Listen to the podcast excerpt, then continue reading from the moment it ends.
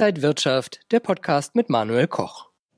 Heute beim XTB Market Talk. Die Aktienmärkte steigen trotz und wegen Corona, obwohl um uns herum immer mehr Länder im Lockdown sind. Wie passt das zusammen? Das bespreche ich heute mit Max Wienke, Marktanalyst bei XTB, zugeschaltet aus Frankfurt. Max, grüß dich.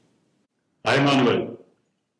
Die Wirtschaft in ganz Europa spürt ja praktisch schon die nächsten Auswirkungen der Lockdowns. Und ja, die Börsen, die gehen weiter munter nach oben. Wie passt das denn zusammen? Ja, nach dem beiden Sieg gibt es deutlich mehr Unsicherheit an den Märkten. Wir haben gesehen, dass es ja im September und äh, Oktober einige Gewinnmitnahmen gab und die Anleger standen letztendlich mit sehr hohen Cash-Beständen an der Seitenlinie. Und nach dieser korrektiven Bewegung und den Wahlergebnissen haben sich viele Anleger dazu entschieden, nochmal in den Markt reinzugehen. Und diese Rallye wurde nochmal befeuert durch die neuen Impfstoffnachrichten, weil man eben darauf hofft, dass es eine Rückkehr zur Normalität gibt. Äh, und das hat auch interessanterweise eine Sektorrotation ausgelöst. Kannst du mal erklären, was das genau ist und äh, was sich durch diese Rotation dann verändert hat?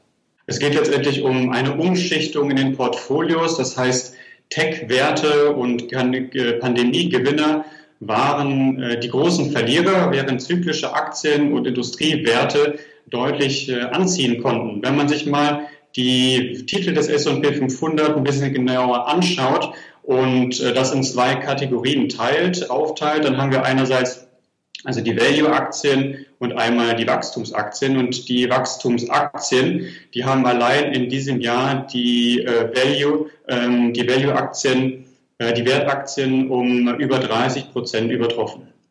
Wenn man äh, mit Indizes jetzt sprechen würde, also S&P 500 Long gehen und Nasdaq mit den ganzen Technologieaktien Short gehen?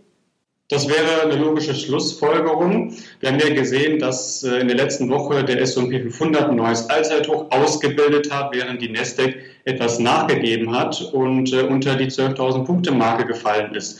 Und in dieser Woche haben wir gesehen, dass die Wall Street so ein bisschen auf der Stelle tritt und nach einer klaren Richtung sucht. Äh, was jetzt wichtig ist, wenn wir über die Rotation sprechen, ist, ähm, dass wir eine deutliche Verbesserung der Pandemiesituation haben. Das heißt, ähm, wir müssen äh, schauen, ob die, Wachstums, ähm, ob die Wachstumswerte, die ja so gut performt haben in diesem Jahr, aufhören, auf Kosten der Old Economy äh, Anteile an der Wirtschaft zu gewinnen. Jetzt haben wir sehr viel über die USA gesprochen. Wie ist denn die Lage in Deutschland beim DAX? Ja, grundsätzlich technisch gesehen hat sich da einiges verändert. Es gab ja mal einen recht scharfen Einbruch. Davon konnte man sich äh, V-förmig erholen.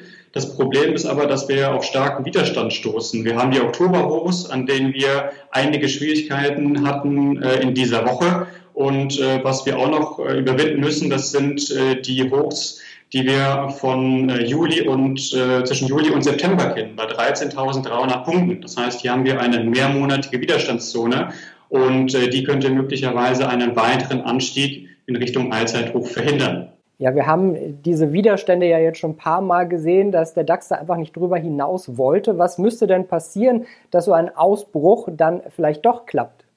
Also man sollte sich auf jeden Fall auf den Verlauf der äh, Corona-Entwicklung konzentrieren. Momentan sieht es so aus, als ob man viel auf das Jahr 2021 setzt. Aber das Problem ist, die aktuelle Situation in den USA und auch in Europa scheint sich ja äh, weiter zu verschlechtern und ist weiterhin kritisch zu sehen. Äh, das Problem, was wir jetzt natürlich äh, haben, ähm, Impfstoffnachrichten sind positiv, aber wir wissen natürlich nicht, äh, wie schnell wir zu dem Lebensstil zurückkehren, den wir vor der, Pande vor der Pandemie hatten. Wir wissen ähm, auch nicht, ob es logistische Probleme gibt, wenn es dann überhaupt mal einen Impfstoff gibt. Und äh, die Frage bleibt natürlich auch offen, wie viele Menschen bereit sind, überhaupt den Impfstoff zu nehmen. Und äh, die Kombination mit den äh, überkauften oder ja, stark äh, angestiegenen Aktienmärkten ist natürlich eine Kombination, die etwas gefährlich ist und das dafür sorgt, dass wir ein äh, deutlich höheres Abwärtsrisiko haben. Wie sieht es mit Gold aus? Ist das eine neue Chance jetzt für Gold? Also wir haben jetzt gerade über die Pandemiesituation ein bisschen gesprochen. Wir sehen ja, dass das Marktrisiko ein bisschen zurückgegangen ist aufgrund der Impfstoffhoffnungen, aber in den nächsten Monaten könnte es, wie eben angesprochen, natürlich zu einigen Problemen kommen.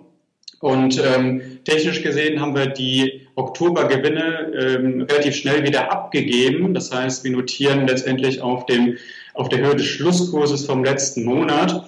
Und äh, einige Korrekturbewegungen ähm, könnten vielleicht noch mal folgen, aufgrund dessen, wenn man sich das große Bild anschaut, dass da noch gar nicht so viel passiert ist. Wir sind ausgehend von dem Tief äh, vom August 2018 haben wir kurzzeitig eine Rallye von über 80 Prozent gesehen und die Korrekturbewegungen waren, ähm, wenn man über den Monatschart oder Wochenchart spricht, relativ verhalten. Das heißt, aus der technischen Perspektive wäre es also auch relativ gesund, wenn wir vielleicht nochmal etwas tiefere äh, Kurse sehen.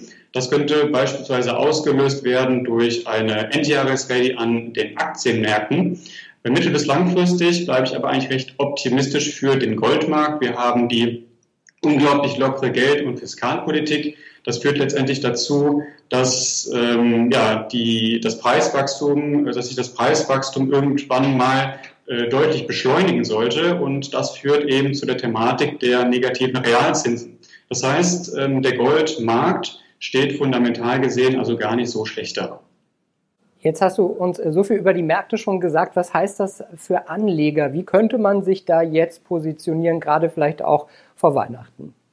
Also das Thema Endjahresrallye wird natürlich äh, immer wieder aufgegriffen. Äh, wir sehen ja gerade äh, insbesondere am deutschen Leitindex ganz wichtiger Widerstand ähm, wurde jetzt erreicht. Ähm, wir müssen jetzt eben gucken, wie sich der Markt verhält. Entweder sehen wir den Abpraller für eine korrektive Bewegung oder wir sehen vielleicht eben den Durchbruch. Äh, sollte der Durchbruch kommen, müssen wir aber auch gucken, ob das eben bestätigt wird, ob das nachhaltig ist und wir uns vielleicht dann nochmal in Richtung Allzeithoch annähern können. Ähm, beide Situationen sind möglich. Ich würde mich auf jeden Fall viel auf die technische Perspektive konzentrieren. In diesem Jahr ist man ja mit der makroökonomischen Vernunft nicht allzu gut gefahren. Ähm, aber äh, wir müssen jetzt einfach mal natürlich schauen, erstens, wie wird, äh, wie wird mit der Pandemiesituation umgegangen? Können wir die Zahlen reduzieren? Wie schnell können wir die Lockdown-Maßnahmen äh, wieder abbauen. Und auch entscheidend für die Märkte ist natürlich, ob es weiteres äh, Geld gibt aus den USA. Es ist immer noch auf dem Tisch das nächste Konjunkturpaket. Man konnte sich nicht einigen. Die Gespräche werden zwar wieder aufgenommen, aber das könnte sich deutlich nach hinten verzögern. Und das ist auch nochmal etwas, was für die Aktienmärkte von ganz besonderer äh, Bedeutung ist, dass eben hier nochmal mehr Geld in die Märkte reinkommt. Sagt der Marktanalyst Max Wienke. Max, danke dir nach Frankfurt. Gerne. Und Ihnen und euch vielen Dank fürs Interesse. Das war der XTB Market Talk für diese Woche. Mehr Infos gibt es auch noch auf xtb.com. Alles Gute und bis zum nächsten Mal.